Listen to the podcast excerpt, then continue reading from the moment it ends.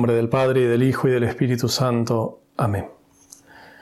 Padre nuestro que estás en el cielo, santificado sea tu nombre. Venga a nosotros tu reino, hágase tu voluntad en la tierra como en el cielo. Danos hoy nuestro pan de cada día, perdona nuestras ofensas, como también nosotros perdonamos a los que nos ofenden. No nos dejes caer en la tentación y líbranos del mal. Amén. Dios te salve María, llena eres de gracia, el Señor es contigo. Bendita tú eres entre todas las mujeres y bendito es el fruto de tu vientre Jesús. Santa María, Madre de Dios, ruega por nosotros pecadores, ahora y en la hora de nuestra muerte. Amén. San Ignacio, ruega por nosotros. En el nombre del Padre y del Hijo y del Espíritu Santo. Amén. Tendremos ahora la meditación o contemplación, como dice San Ignacio del misterio de la encarnación del Verbo, la encarnación de la segunda persona de la Santísima Trinidad. Se puede encontrar el texto de San Ignacio a partir del número 101 del libro de los ejercicios espirituales. Él nos recuerda de comenzar con la oración preparatoria, los tres preámbulos, dice tres puntos y un coloquio. La oración preparatoria es la, de, es la de siempre, de pedir gracia al Señor para que este tiempo de contemplación sea para su mayor gloria. Y luego tenemos los, los preámbulos, la historia en primer lugar, que es, que es lo que Él nos relata, para que mirando podamos contemplar el misterio.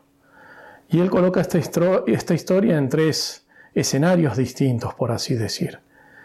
En, en el misterio mismo de la Trinidad, lo que sucede en el mundo y luego en ese lugar escondido del mundo, desconocido, que es la gruta de Nazaret, donde María Santísima está y donde recibe la visita y la anunciación del ángel San Gabriel. Son estos tres escenarios en los cuales nos podemos mover libremente durante esta contemplación. Para la parte de la Anunciación tenemos el texto del Evangelio de San Lucas, en el capítulo primero, a partir del versículo 26. La composición del lugar es de acuerdo también a, a esta historia, a estos tres escenarios. Poco podemos imaginar del misterio de la Trinidad, pero sí podemos imaginar todo el, el mundo, el ancho mundo, dice San Ignacio, y en el cual está, dice él, están tantas y diversas gentes. Y luego nuestra imaginación puede ir particularmente a la casa de Nazaret, en la provincia de Galilea. Esta, esta preparación que San Ignacio propone, que se llama la composición del lugar, eh, a veces es muy útil para nuestra oración, porque y, él dice que, dediquemos algún tiempo a esto. No se nos ha de ir toda la hora de oración en, preparar esta contemplación del lugar, pero, tiene sentido, tiene realmente sentido.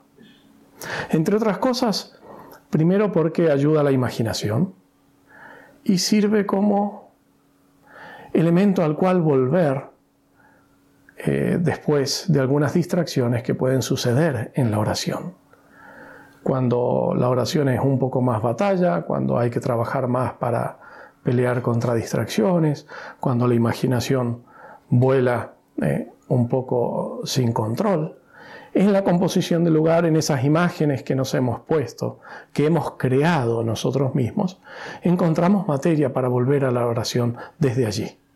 Cuando nos damos cuenta de que hay una distracción, de que estamos fuera de... podemos agarrarnos de esa imagen para de esa manera volver a entrar en la oración. Pero también tiene otro sentido, y que es que cuando hacemos estas contemplaciones e imaginamos cada uno de los detalles, él dice él en, la casa de Nazaret, imaginar dónde está la puerta, dónde está la ventana, cómo están las cosas, cómo es el lugar, cómo, cuando hay un cierto trabajo nuestro en, en componer ese lugar, en imaginarnos, en hacernos la, en ponernos en escena y luego pasamos a la meditación, eso para el resto de nuestra vida hace ese misterio como muy propio nuestro. De alguna manera lo hace entrañable, porque cada vez que pensamos en el misterio es como que volvemos a entrar en esa escena. Y así todas nuestras potencias, todo nuestro ser se pone en oración ante el Señor. Y la petición, lo que pedimos, es conocimiento interno del Señor, que por mí se ha hecho hombre para que más le ame y le siga. Es lo que decíamos en la meditación anterior, si, si hemos de seguir la vocación a la cual Cristo nos llama, hemos de imitarle. Si hemos de imitarle, hemos de conocerle. Se puede seguir el texto eh, de San Ignacio. En estos tres escenarios que San Ignacio propone y por los cuales nos hace pasar en esta meditación, hay algunas ideas de fondo muy importantes que podrían ser como las líneas de esta meditación. San Ignacio propone allí algunos puntos, tres puntos que eh, puede seguir libremente y puede ser de mucho fruto. Yo voy a proponer de alguna manera otras como líneas de meditación que también descubrimos en el mismo texto de San Ignacio. Son caminos por los cuales cada uno puede, si ve que le ayuda, entrar y caminar, meditando, reflexionando, pensando en el misterio, rezando. El primer punto o el primer camino que proponemos y que también eh, menciona San Ignacio es el de tratar de profundizar, entender la necesidad de la encarnación. Necesidad y novedad de este misterio. Entonces, esa primera línea es la de la necesidad de un Salvador por parte nuestra. No hay necesidad de la encarnación por parte de Dios. Todo lo que Él hace es soberanamente libre. Él no estaba obligado de ninguna manera de responder a nuestra necesidad, a nuestra miseria, con una redención, ni mucho menos por medio del misterio de la encarnación. Él lo hace libremente por amor. Pero de nuestra parte, cuán necesitados estábamos. Cuán necesitados estábamos cuán necesitados estamos aún del misterio de la encarnación. Dios vio eso, porque el hombre puede zambullirse en el pecado, pero no puede salir de él. El hombre se puede tirar a un pozo lleno de lodo, de barro y de... pero es tan profundo que no puede salir de él por sí mismo si alguien desde arriba no lo levanta. Eso es el pecado. Eso es el pecado original. Esos son nuestros pecados originales, eh, personales, perdón. Ese es el pecado de la humanidad. Pero ese es el pecado de cada uno de nosotros. El hombre, el hombre que peca, es Adán, sí. Y en Adán todos pecamos. Pero el hombre necesitado es cada uno de nosotros. Eres tú, soy yo. Aquí entonces podemos reflexionar, esta sería la línea de meditación en profundidad, ¿qué sería de nosotros sin la encarnación? ¿Qué sería de nosotros sin el misterio de la encarnación, sin, sin Dios que se ha hecho hombre, sin el misterio de Jesucristo? ¿Qué sería de la humanidad? Siempre decimos o estamos casi habituados a decir que, que la humanidad no va muy bien, que, cómo están las cosas, que, pero ¿y qué sería sin la encarnación? Si la presencia del mal y del pecado se hace sentir de una manera tan fuerte, aún después del misterio de la encarnación, ¿qué sería sin ese misterio? ¿Qué sería sin la redención de Cristo? ¿Qué sería de la humanidad sin el perdón de Dios? Sin la gracia, sin los sacramentos, ¿Qué sería de la gente que conocemos sin Cristo? ¿Qué sería de cada uno de nosotros? de nuestra vida. Podemos repasar nuestra vida hacia atrás y decir cuántas veces ha sido ese misterio de Cristo lo que ha interrumpido mi vida, ha irrumpido en mi vida, trayendo salvación, trayendo paz, trayendo gracia, trayendo gozo. Entonces, ¿qué sería del mundo sin salvación universal? Pero ¿qué sería sin la gracia personal? ¿Qué sería mi vida sin las gracias particulares? Podemos imaginar lo que sería y el cuadro no es para nada entusiasmante, no es para nada halagüeño. ¿Qué sería de tu vida sin Cristo, sin su gracia, sin sus llamadas? Pues simplemente que el, pecado se hubiera desarrollado sin límite. ¿Qué sería de nosotros si Cristo nos hubiera dejado librados al pecado, librados a nuestras pasiones, al dominio de las pasiones, esos vicios de nuestra vida, esos defectos que a veces nos parecen tan pequeños, pero que hubiera sido si, si Cristo no los detenía en ese crecer. Porque el pecado, el vicio, el defecto, el afecto desordenado, todo eso por sí mismo crece. Todo eso por sí mismo se desarrolla, avanza. Es Cristo, es el misterio de Cristo, es la protección de Dios, es la protección de la Virgen lo que le pone límite a todo eso, lo que le ha puesto límite a todo eso en nuestra vida. No pienses que te lo hubieras arreglado sin la gracia de Cristo, porque no es así. Para nada. ¿Qué hubiera sido de nosotros sin el misterio de Cristo? Solo para darnos una idea, sin la encarnación ni siquiera podríamos llamar a Dios Padre propiamente. El verbo entonces dice, viendo esta necesidad de la humanidad, esta miseria en la cual el hombre estaba, en ese concilio de la Trinidad, dice, yo bajaré, el Padre lo envía. Y el verbo dice, sí, yo bajaré, aunque en ello me vaya la vida como de creador es venido a hacerse criatura, dice San Ignacio.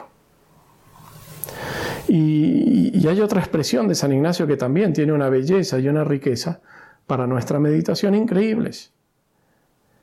Porque Él quiere que descubramos esta novedad, no solo la necesidad, sino la novedad de la encarnación. Si la creación es, es algo asombroso, es algo podemos decir, inesperado de tan perfecto, de tan grandioso. ¿Cuánto más el misterio de la encarnación? Y él dice, para que contemplemos al Verbo así nuevamente encarnado. Él quiere que, profundicemos en esa novedad que ha traído el misterio de la encarnación. Cómo viene a renovar, a hacer nueva la creación. Y es lo que de hecho hace. Y es lo que ha hecho también en nuestra vida. Como si hay algo de novedad en nuestra vida, de renovación, de nacer de nuevo, es lo que nos viene por medio de Jesucristo. Él renueva la creación, renueva la humanidad y nos renueva también a cada uno de nosotros una y otra vez.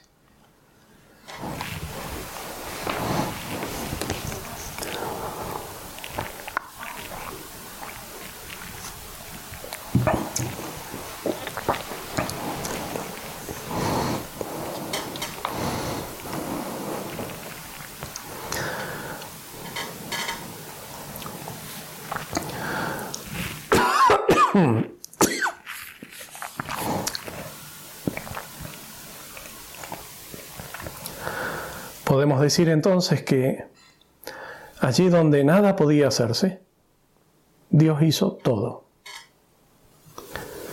Y lo hizo dándonos a su Hijo. Y con su Hijo Dios nos da todo. El segundo punto o línea de meditación que proponemos es el de este conocimiento interno del Señor que por mí se hace hombre. Se trata aquí este conocimiento del Señor. Se trata de conocer mucho al Señor. Distinto, distinto de conocer mucho sobre el Señor. Conocimiento interno quiere decir conocimiento íntimo, personal, directo de Jesucristo. Esa es la gracia que pedimos. Y no es lo mismo que conocer mucho sobre. Podemos tomar cualquier personaje de, de la historia, cualquier prócer, o incluso santo, o quien sea, y sin duda hay historiadores, estudiosos, que dedican su vida a, investigar sobre, sobre ese personaje y que conocen mucho sobre esa persona. Muchísimo. Quizás conocen todos los detalles de su vida, pero no conocen mucho a esa persona. Quienes conocen mucho a esa persona son su mujer o su esposo, si es una mujer, sus hijos, los sirvientes, los que están allí, los que vivieron con él, los que... Eso significa conocer mucho a en lugar de conocer mucho sobre. El conocimiento de Cristo que nosotros pedimos y queremos para nuestra vida cristiana es este conocimiento íntimo, conocerlo mucho a Él, personalmente.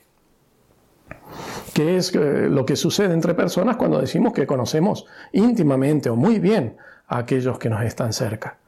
Porque conocemos cómo piensan, cómo ven la realidad, cómo juzgan las cosas y especialmente cómo reaccionan ante las distintas circunstancias.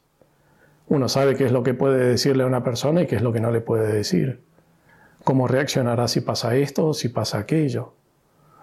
Y, entonces en el caso de Cristo se trata de lo mismo. Porque allí descubriremos entonces sus virtudes, en sus actos, en su modo de reaccionar, en sus modos de juzgar la realidad, las personas, las situaciones, encontraremos ese conocimiento de Cristo. Es un modo de pensar, de juzgar, de decidir, de vivir. Es todo un estilo de vida.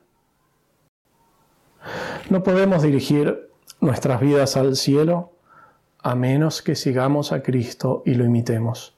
No lo podemos imitar a menos que lo conozcamos íntimamente, interiormente porque Él es el camino, Él lo dijo. Es todo un estilo de vida. Es mucho más que tres consejos para vivir bien. Cristo no es solo un gran maestro espiritual, es un camino, es un modo de vivir. Y ya desde su encarnación, Cristo es modelo de nuestra vida espiritual.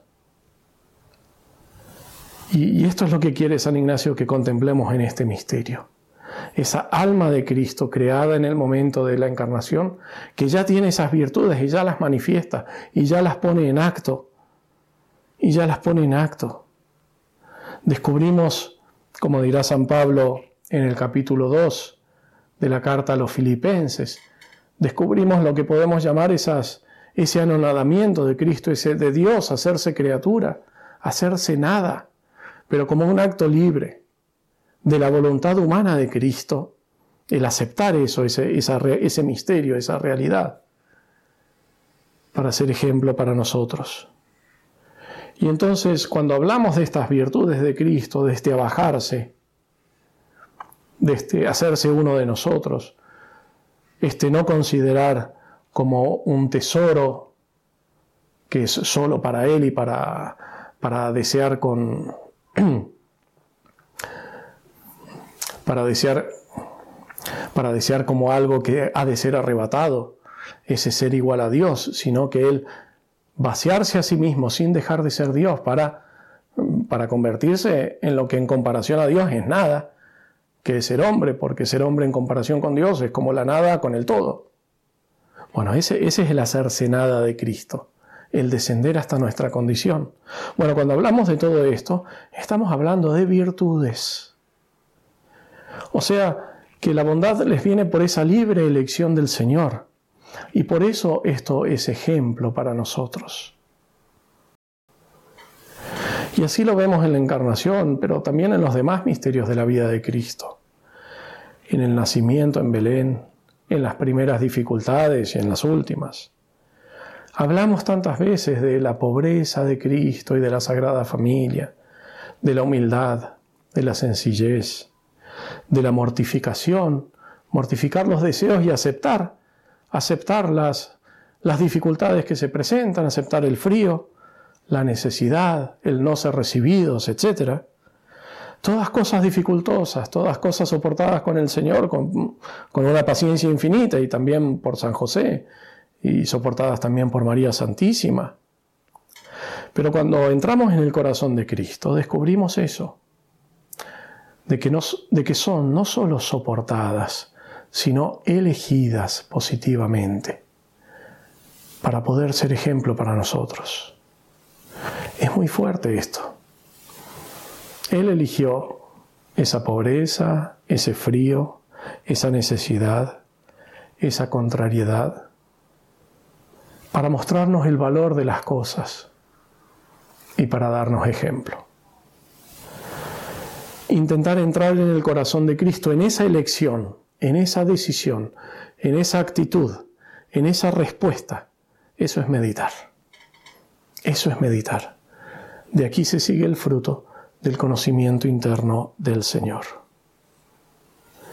Y, de allí vemos la distancia con nosotros mismos. A veces consideramos estas virtudes, pero, pero no son exactamente las virtudes de Cristo. Pensamos que somos pacientes porque no hemos matado a nadie todavía, pero, o que somos pobres porque, porque no andamos por allí robando. Pero el espíritu de pobreza de Cristo es algo más. La benevolencia de Cristo, la misericordia y la paciencia de Cristo son bastante más que las nuestras. Es esa radicalidad de esas virtudes de Cristo que la descubrimos cuando lo consideramos desde este punto de vista, desde el corazón de Cristo. Porque Él podía elegir otros caminos. Para salvarnos, Él podía elegir otros caminos. Eligió cada una de esas cosas. Y entonces, según esto, digo, eh, San Ignacio quiere que recorramos la vida de Cristo con Él para mirarlo, para seguirlo, para imitarlo. Pero ya en la misma encarnación, ya encontramos eh, condensado todo el bien espiritual y todo el ejemplo que Cristo quiere dejarnos. Y lo vemos desde ese primer momento y en esa primera actitud. Si decíamos antes, si tenemos que pensar en qué vida quiero para mí, podemos decir, si, si debo pensar en el sentido global de mi vida, incluso en el proyecto de vida, ¿cuál es tu proyecto de vida? ¿Cuál es mi proyecto de vida? ¿Cuál fue el proyecto de vida de Jesucristo? ¿Cuál fue el proyecto de vida de Jesucristo? Lo encontramos en la carta a los Hebreos, cuando dice, sacrificios y oblaciones no quisiste, pero me has dado un cuerpo. He aquí que vengo, Señor, para hacer tu voluntad. He aquí que vengo, Señor, para hacer tu voluntad. Ese es el proyecto de vida de Jesucristo. Allí se expresa en esa disposición, en esa obediencia, en esa humildad, en esa entrega. Se expresan comprimidas todas las virtudes del Verbo encarnado que queremos imitar. Y desde aquí podemos eh, profundizar, meditar en lo que puede ser el tercer eh, punto o la tercera línea de meditación en esta contemplación y que es mirando al ejemplo de María Santísima. Ese hágase de María Santísima. Hágase en mí según tu palabra, cuando el ángel le propone ser la madre de Dios. Ese fiat, hágase. Podemos, hay muchísimo para, para meditar en esto, para pero es evidente desde el primer momento en la incondicionalidad de ese sí de María Santísima. Si examinamos la vida de María Santísima desde fuera y a distancia del tiempo, eh, Uno podría decir que, su vida fue una seguidilla de situaciones extraordinarias o excepcionales o durísimas o, o impensables que jamás habría imaginado al momento de dar su sí no sé, su sorpresa y aflicción cuando Jesús se le pierde en Jerusalén ya es una muestra. Pero sin embargo su sí, su fiat, siempre se mantiene el mismo, porque fue incondicional, porque no tenía límites, porque no era un sí para algo, no era un sí para esto, yo te digo sí para esto, sino que era un sí a Dios. Era un sí a Dios. Y por eso es incondicional. Y por eso no puede cambiar. Y, así vemos en, ese, en esa disposición de ella las virtudes que se manifiestan de María Santísima. También pedimos conocimiento interno de María Santísima, porque ella es la que mejor imitó a Cristo. Es la que mejor lo conocía, la que mejor conocía a Jesús. Y, podemos quizás eh, meditar estas virtudes de María, esta disposición suya, en tres momentos con respecto a la voluntad de Dios. Porque se aplica perfectamente a este momento de los ejercicios en, el cual queremos descubrir, queremos ver y queremos seguir esa voluntad de Dios para, para nuestra vida, concretamente. Y entonces hay como tres momentos que vemos en el relato de la Anunciación de cuáles son las actitudes de María ante la voluntad de Dios. Cuando esa voluntad de Dios primero es desconocida, pero se empieza a presentar, pero ante la voluntad de Dios desconocida, en María lo que vemos es la humildad y la oración. Ella se abre a la palabra de Dios, la medita, espera que Dios muestre su voluntad y confía en ello. Pero, esta humildad se manifiesta en que ese, es esperar la manifestación de la voluntad de Dios es sin condiciones, es sin planes propios, es sin querer seguir una cosa o la otra, con humildad. Y esto es lo que Dios miró, es lo que ella dice. Dios ha mirado la humillación de su sierva. Esto es lo que atrajo la acción de Dios. Es lo que le agradó. Y por eso es que Dios la hizo finalmente. La hizo la más feliz entre todas las mujeres. Así hace Dios. Él espera como disposición fundamental antes de conocer su voluntad este espíritu de oración, este espíritu de apertura de nuestra alma, de nuestro corazón, que podemos llamar de otra manera diciendo que es humildad. Porque es reconocer quién es Dios es darse cuenta de su omnipotencia, de su sabiduría infinita y de su bondad infinita. La humildad jamás puede pensar que los planes de Dios me pueden amargar la vida o pueden arruinarme mis deseos o no jamás piensa eso ni, ni se le cruza. Sus planes no son jamás para llevarnos a la tristeza, al desaliento, ¿no? Son para hacernos felices, bendecidos, como lo hizo con María Santísima. Cuando la voluntad de Dios se presenta, se manifiesta, podemos decir, y se nos pide la respuesta, también esa voluntad de Dios entraña las dificultades que trae consigo. Y entonces, ante la voluntad de Dios dificultosa, lo que vemos en María Santísima es esa ciega y absoluta confianza en Dios. Es difícil de entender de, tan admirable. María Santísima no tiene repliegues, no tiene idas y vueltas, no tiene cosas escondidas ahí que no quiere mostrar a Dios. Es diáfana, es cristalina al amor de Dios. No temas, María, he aquí que concebirás. Y ella amaba su virginidad. Y es por eso que dice, yo no conozco varón, ¿cómo será entonces? Solo preguntaba lo que necesitaba saber para poder dar su conformidad plena y libremente. Ella pregunta no porque dude, sino porque se asombra. Es una pregunta que nace del asombro. No es incredulidad, sino asombro. Por eso, como explica Santo Tomás de Aquino, ella recibe una respuesta explicativa. Dice, la respuesta del ángel no fue para dejar de lado o para quitar o para cancelar la incredulidad de María, porque no había incredulidad, sino que fue para resolver su admiración, para resolver su admiración. Y en tercer lugar, cuando esa voluntad es apenas conocida claramente, pues lo que se sigue es esa premurosa fidelidad, ese hágase inmediato.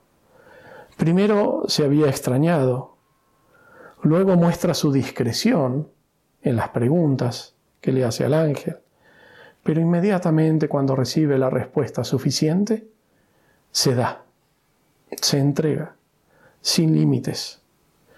Cuando la orden de Dios es clara, ella se deja conquistar. Pronuncia su hágase, eche ancilla domini.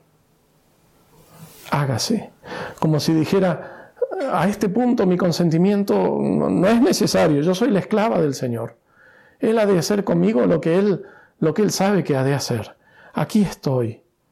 Sin embargo, ya que Él lo quiere, ya que Él me lo pide, he aquí la esclava del Señor. Esto es un alma dócil. Se proclama esclava, dispuesta a obedecer a la palabra de Dios. Su respuesta es la respuesta de todo el mundo, como dice también Santo Tomás. Ella tenía, dice, en el consenso de la Virgen María, estaba el consenso, el consentimiento de toda criatura humana. Todos los siglos esperaban esta respuesta. Entonces, ¿cuántas virtudes vemos en, en este simple acto de María? Reales, sólidas, firmes, profundas, sinceras. Esas han de ser las virtudes de nuestras respuestas a Dios a las llamadas de Dios y a las llamadas de Cristo. Examinemos muy seriamente en lo profundo de nuestras almas. Pidamos la gracia, gracia para no ser sordos, conocimiento interno del Señor, conocimiento interno de María, para, para realmente quitar de nuestra alma totalmente todo lo que pueda obstaculizar esta prontitud y esta docilidad ante Dios. Pensemos si a veces no ponemos condiciones, si no queremos hacer que Dios se adapte a nuestros planes. Más feliz es María por haber aceptado al Verbo en su corazón que por recibirlo en su seno. Así dicen los padres de la Iglesia, San Gregorio, San Agustín, retoma también Santo Tomás. Quiere decir que lo que nos hace realmente felices, bienaventurados, no es tanto en sí mismos considerados exteriormente los dones con que Dios quiera llenar nuestra vida, sino el saber aceptarlos como Él quiere, con un corazón humilde, en el alma, para recibir su palabra y cumplir siempre su santísima voluntad. Gloria al Padre y al Hijo y al Espíritu Santo como era en el principio, ahora y siempre, por los siglos de los siglos. Amén.